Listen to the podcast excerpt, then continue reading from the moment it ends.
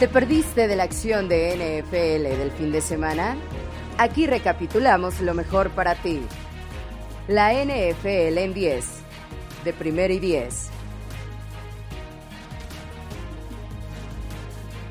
Tuvimos un gran domingo de NFL en la semana 13. En el mismo día vimos la victoria de unos ninguneados Seahawks ante unos crecidos 49ers. También vimos la cerradísima victoria de los Steelers sobre los Ravens la continuación de rachas ganadoras de Washington y Miami y por supuesto vimos la primera victoria de los Detroit Lions en esta temporada. domingo lleno de acontecimientos importantes que recapitulamos aquí en la NFL en 10, un conteo para resumir lo más importante de este día. Mi nombre es Luis Obregón y les doy la bienvenida. Comenzamos.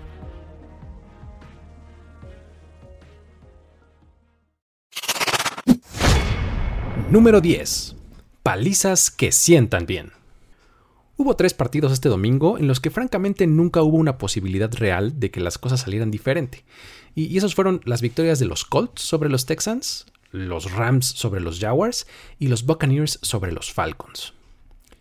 Los Colts se impusieron 31-0 en un duelo que ni por ser divisional se puso interesante.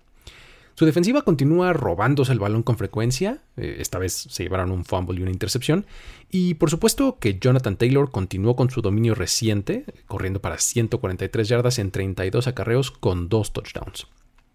Este es el décimo partido en el que entra a la zona de anotación, manteniendo viva así su racha, eh, que además es la más larga desde que la Damian Tomlinson registrara 18 encuentros consecutivos anotando, allá por los años de 2004 y 2005.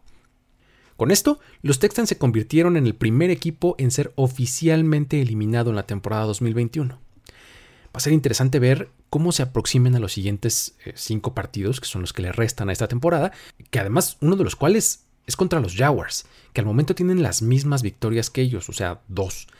Por lo que cuando se enfrenten cara a cara, eh, podríamos ver algo de implicaciones rumbo al draft.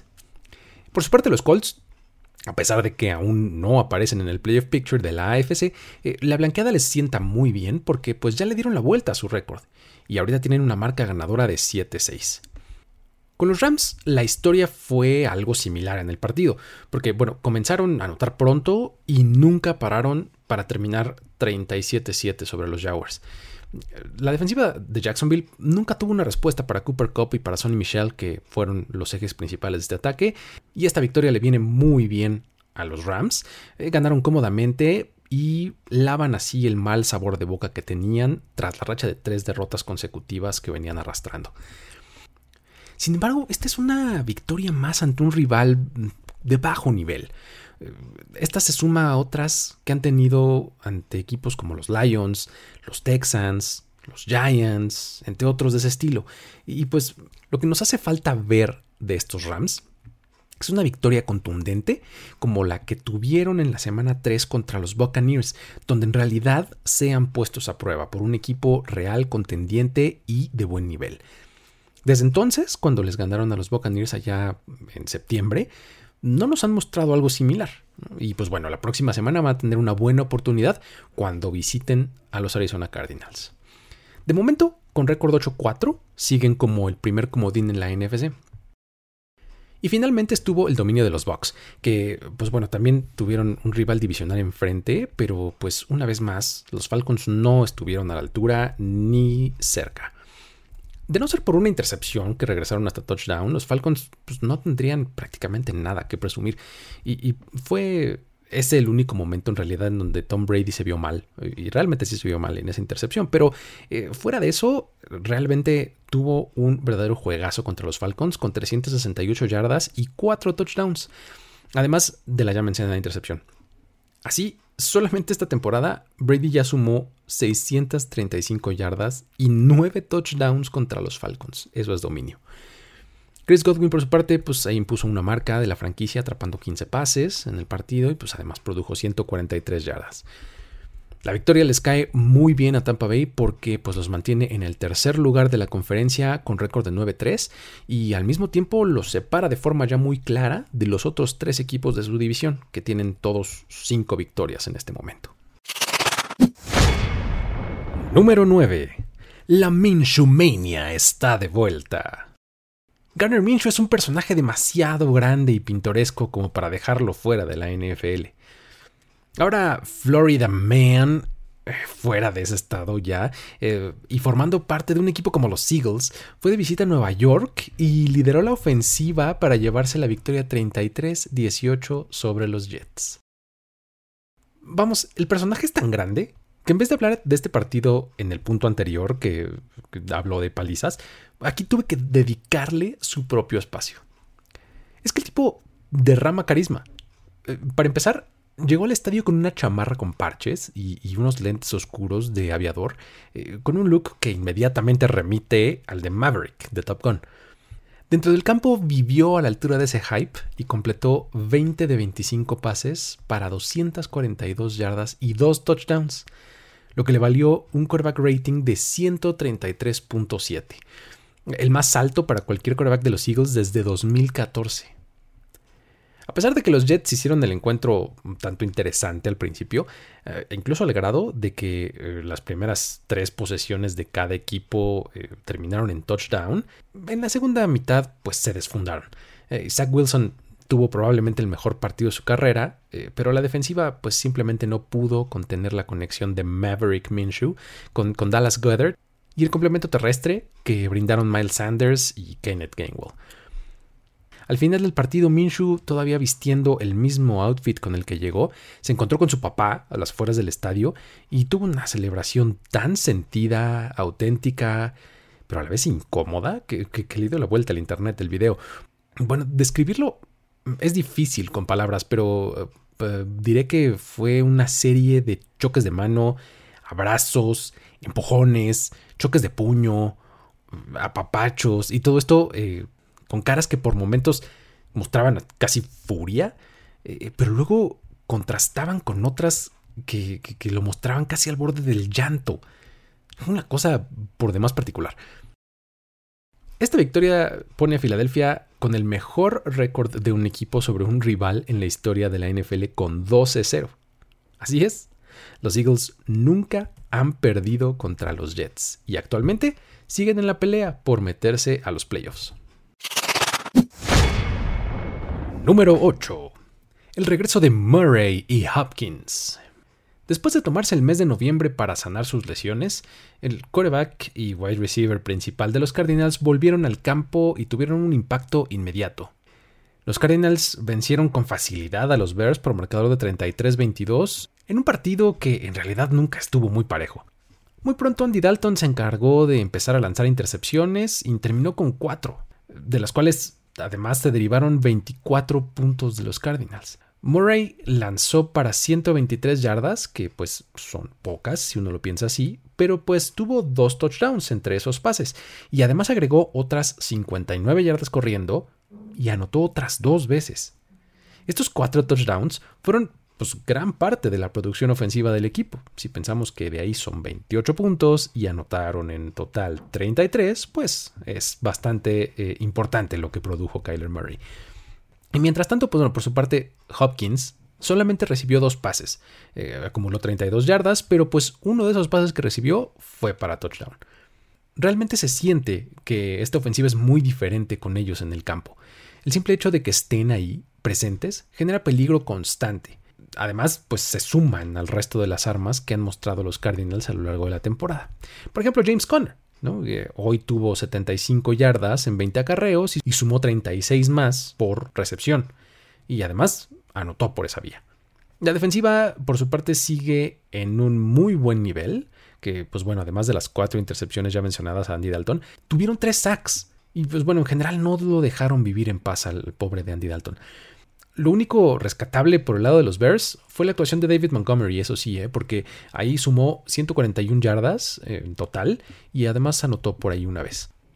Esta victoria convierte a los Cardinals en el segundo equipo en ganar 7 partidos consecutivos como visitantes por una diferencia mínima de 10 puntos en una sola temporada. El único otro equipo que lo ha logrado en la historia son los 49ers de 1984, eh, un equipo que pues además ganó el Super Bowl ese año. Ahora son el primer equipo en llegar a 10 victorias en toda la liga, tienen el mejor récord y pues siguen por supuesto en el primer lugar de la NFC. Número 7. ¿Quién demonios son los Bengals? Y los Chargers. El partido de este domingo entre estos dos equipos no hizo más que confundirnos un poco más de lo que ya estábamos. Y es que son dos escuadras de contrastes, porque pues al enfrentarse fueron los Chargers los que salieron con la victoria 41-22 este domingo. Eh, pero pues este es un resultado dispar con respecto a, por ejemplo, a la derrota de los, de Los Ángeles, eh, que se dio la semana pasada contra los Broncos, en donde con trabajo sí metieron 13 puntos. Y pues ahora resulta que metieron 41. Y, y pues bueno, también contrasta con el hecho de que Cincinnati la semana pasada le metió 41 a los Steelers. Por favor, que alguien me explique. Y, pues bueno, esto ha sido una tendencia ¿eh? para ambos, porque pues, por ejemplo los Bengals, comenzando con su partido contra los Lions, han ganado dos y luego pierden dos. O sea, en serio, fíjense. Lions y Ravens, victoria. Luego Jets y Browns, derrota. Raiders y Steelers, victorias. Y pues ahora fueron derrotados por los Chargers. Si esto continúa así, pues significa que la próxima semana pierden contra los 49ers, ¿no? Así dice la tendencia. Ahora, los Chargers, por su parte, han alternado Ws y Ls los últimos cinco juegos. Y si esto sigue así, pues se van a aventar el oso de perder contra los Giants la próxima semana. Estos récords eh, en realidad son una consecuencia de lo esquizofrénicos que pueden ser estos dos equipos. Así como tienen facetas y momentos súper brillantes que los hacen lucir muy bien, tienen otros que te dejan rascándote la cabeza en desconcierto. Tan solo en este partido, por ejemplo. El contraste fue bien interesante porque, por ejemplo, los Chargers estuvieron arriba en el marcador 24-0 en el, principio del segundo cuarto. Y al final del tercero ya estaban 24-22. Y nada más porque los Bengals fallaron una conversión de dos puntos. Si no, los hubieran empatado. O sea, los Chargers empezaron metiendo 24 sin respuesta y luego los Bengals metieron 22 sin respuesta. Sin embargo, aquí la diferencia en este partido fueron las entregas de balón, porque a pesar de que fueron múltiples para cada equipo, eh, los Bengals tuvieron una más y sobre todo vino en un momento muy importante, porque eh, en un acarreo que intentó hacer Joe Mixon, fombleó el balón y pues estaban nada más abajo por estos dos puntos que les mencionaba y Tevan Campbell eh, recuperó el balón y pues se lo llevó hasta la zona de anotación. Eso pues los despegó ya en el marcador y de ahí en adelante los Chargers no miraron atrás para conseguir la victoria. Este era un partido con implicaciones de postemporada bien interesantes y pues tras su conclusión, los Chargers se colocaron en el sexto lugar y los Bengals en el séptimo en la AFC, al mismo tiempo que ambos están en el segundo lugar de sus respectivas divisiones. Número 6. Andy Reid domina después del bye. Los Chiefs le ganaron a los Broncos por decimosegunda ocasión consecutiva esta vez con un marcador de 22 a 9. Y con esta victoria, Andy Reid tiene una marca de 19-3 en partidos que ocurren a la semana siguiente después de descansar. Patrick Mahomes continuó con su estilo de juego disciplinado, en el que no arriesgó de más el balón y dejó que el partido le viniera de forma natural, no forzó absolutamente nada. De hecho, corrió para una anotación al inicio del partido, pero no tuvo ningún pase de touchdown en el juego. Lanzó de hecho solamente para 184 yardas y promedió 6.3 yardas por pase. No son números muy Mahomes, pero realmente está siendo eficiente. El éxito verdadero de estos Chiefs estuvo del lado de su defensiva, que se robó un par de intercepciones de pases de Teddy Bridgewater, y pues una de ellas se fue hasta anotación, ahí por cuenta de Daniel Sorensen. Además, recuperaron un fumble en equipos especiales y esto los dejó dentro de la yarda 20 de su rival. Desde que comenzó noviembre, esta defensiva ha mostrado una mejoría tremenda, permitiendo solamente 17 puntos a los Giants, 7 puntos a los Packers, 14 puntos a los Raiders, 9 a los Cowboys y ahora 9 a los Broncos. Es decir, menos de 12 puntos por partido. ¿Podríamos ponerle un asterisco a cada uno de estos equipos? Pues sí, sí podríamos, pero también el ejecutar tiene su mérito para Kansas City. Lo mejor para los Broncos fue sin duda la actuación de Javonte Williams esta noche porque, pues, ante la ausencia de Melvin Gordon, Javonte Williams absorbió prácticamente toda la carga desde el backfield y tuvo un partidazo de 178 yardas totales y un touchdown. En general, fue un partido de pocas emociones, pero sí tuvo muchas implicaciones de playoffs, ya que estaba en juego el primer lugar de la AFC West, que con este resultado ve ahora a los Chiefs en la punta con 8-4 y manda a los Broncos hasta el último lugar con récord de 6-6. Vale la pena resaltar que esta es la quinta victoria al hilo de los Chiefs, que tras empezar la temporada 3-4 parece que están jugando un tanto diferente a lo que nos tienen acostumbrados, en los últimos dos años por lo menos, pero están siendo igualmente eficientes. Y a pesar de estar en cuarto lugar de la AFC, de momento tienen el mismo récord que los tres equipos que están por encima de ellos, por lo menos hasta el lunes por la noche, cuando veamos qué ocurre con los Patriots. Esta además es la primera de tres rachas que vamos a hablar de forma consecutiva. Número 5. ¿Cuándo para la racha de los Dolphins? Este domingo vencieron 20 a 9 a los Giants, consiguiendo así su quinta victoria consecutiva. Texans, Ravens, Jets, Panthers y ahora los ya mencionados Giants han sido las víctimas de un equipo que está haciendo clic y de una forma poco espectacular pero bastante eficaz está apilando triunfos uno sobre otro. No podemos dejar de mencionar la eficiencia de Tua Tango Bailoa, que por tercera semana consecutiva estuvo bastante preciso en sus pases. Eh, en la semana 11 tuvo 81.8% de pases completos, luego en la 12 fue un porcentaje de 87.1% y este domingo fue 73%. Sus novatos siguen sorprendiendo con un Jalen Waddle que tuvo 90 yardas por recepción, continuando así su buena temporada. Y luego vino Jalen Phillips que acumuló otros dos sacks para su causa, llegando así a 8.5 en la temporada. Ambos están haciendo un caso bastante interesante para hacer ruido cuando se entreguen los premios individuales al final de la temporada. Con récord de 6-7, los Dolphins todavía están lejos de la zona de calificación. De hecho, esto se debe a que pues tienen un récord perdedor dentro de la conferencia y bueno, perdedor en general 6-7. Pero si miramos más adelante, un poquito, un par de juegos más allá, vemos que tienen duelos contra los Jets y contra los Saints en las siguientes dos semanas. Así que si esta racha continúa, pues, la distancia entre ellos y un boleto para postemporada podría reducirse. Esta es una racha que vale la pena seguir. Número 4. Crece la leyenda de Taylor Heineke. La última de las tres rachas que mencionaba es la del Washington Football Team, que este domingo vencieron a los Raiders 17-15, consiguiendo así su cuarta victoria en fila. Taylor Heineke es un tipo que nos va a dar de todo en un solo partido y por ende en la temporada, y, y pues este no fue la excepción.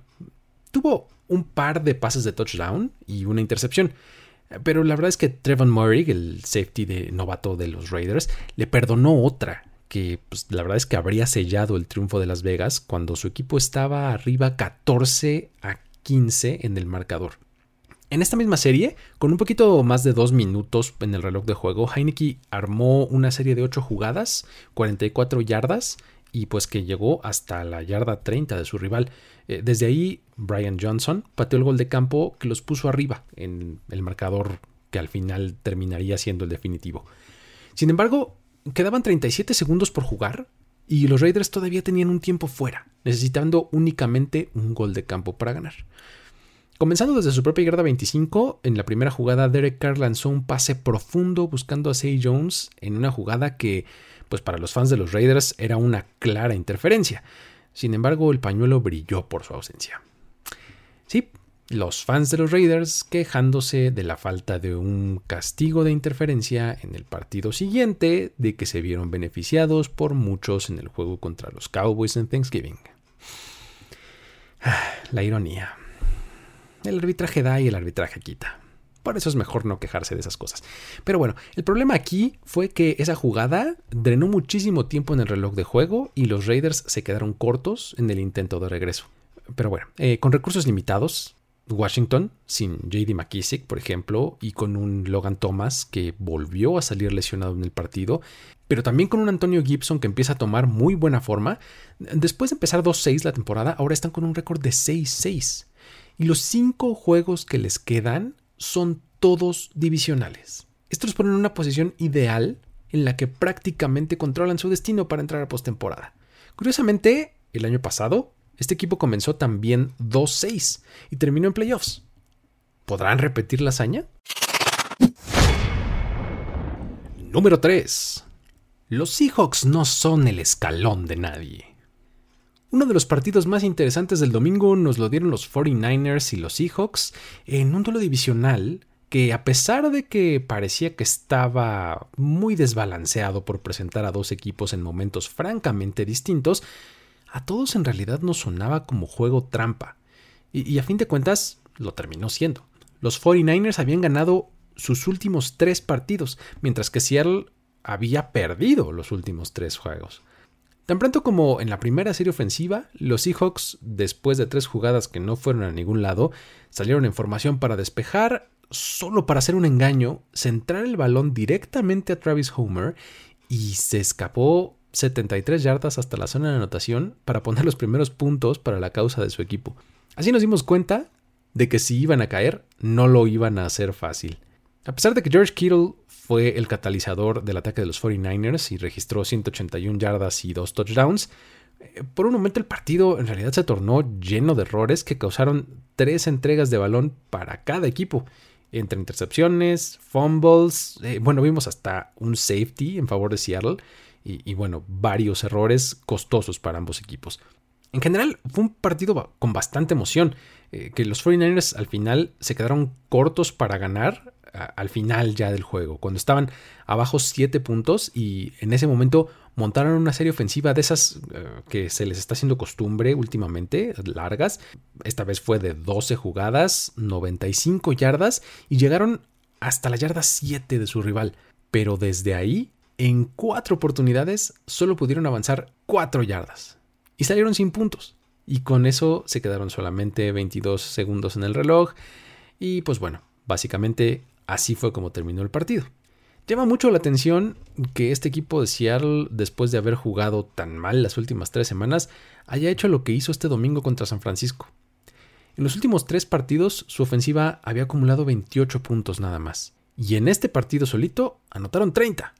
Como una nota histórica entretenida, eh, Adrian Peterson, que firmó a principios de la semana con Seattle, tuvo un touchdown, eh, el número 126 de su carrera con el cual empata la marca del legendario Jim Brown, colocándose en la décima posición de la lista de todos los tiempos. Con este resultado, los Seahawks hacen la afirmación de que no van a ser el escalón de nadie para llegar más arriba, mucho menos si se trata de su odiado rival divisional.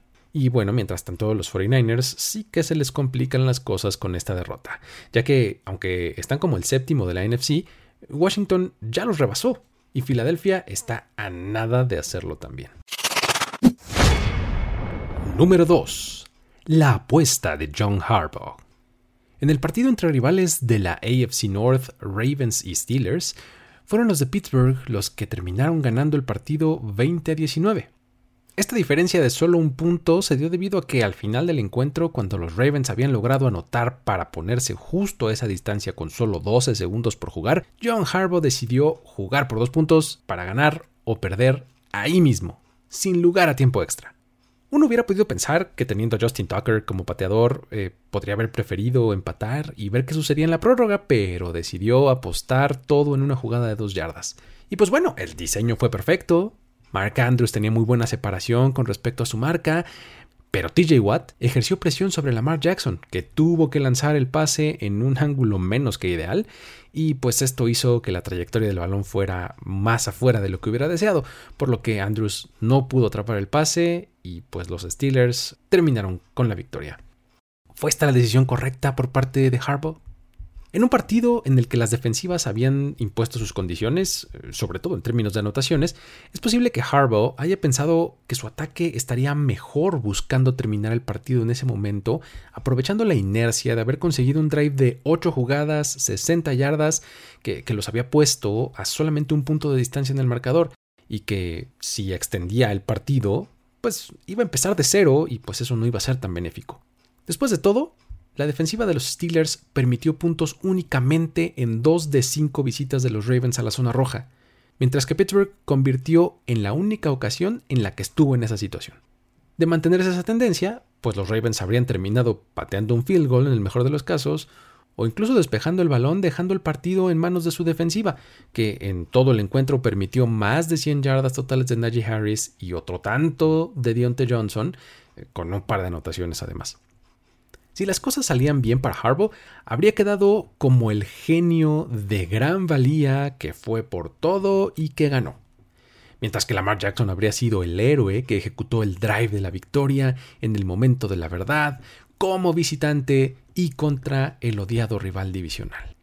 Sin embargo, conseguir dos yardas en zona de gol es mucho más difícil de hacer que de decir.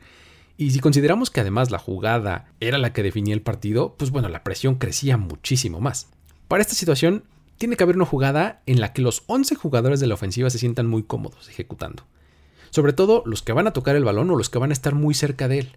Y en este caso, Lamar Jackson y Mark Andrews parecía que estaban cómodos y parecía que lo tenían todo bajo control. Eh, sin embargo, pues la protección simplemente no pudo contener el pass rush y eso terminó siendo definitivo.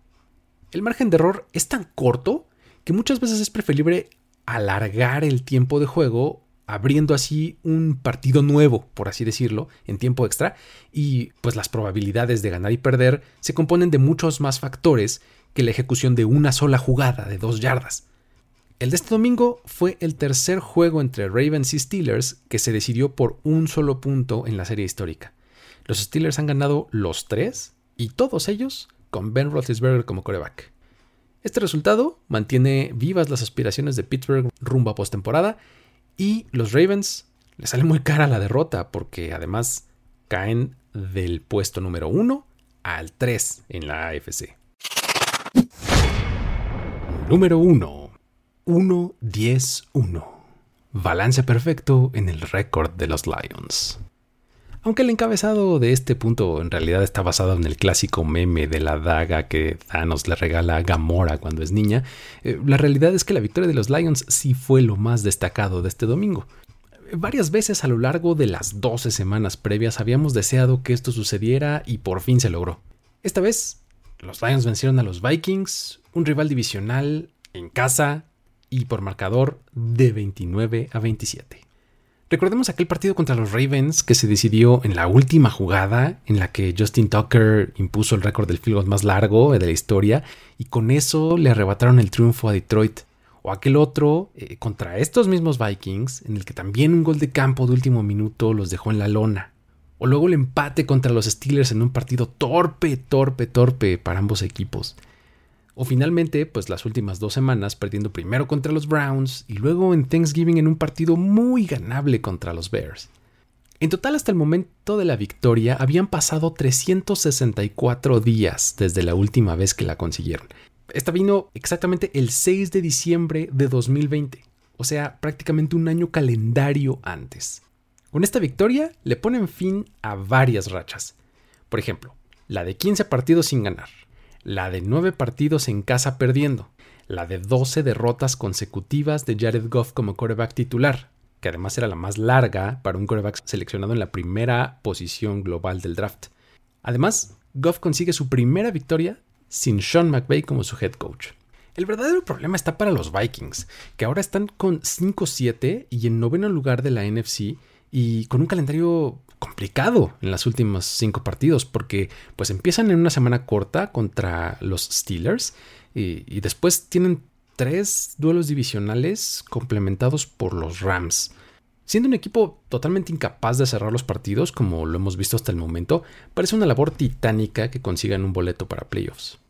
La cereza en el pastel de esta victoria la puso el mismo Dan Campbell, el head coach de los Lions, porque en su conferencia de prensa posterior al partido, cuando tuvo sus primeras palabras, tomó un balón de juego y dijo que lo dedicaba a la comunidad de Oxford, tras el tiroteo que se presentó en la preparatoria y que dejó varias víctimas. Los Lions, por supuesto que no van a ningún lado con este triunfo, solo es un caldito de pollo para su alma enferma pero realmente se siente muy bien.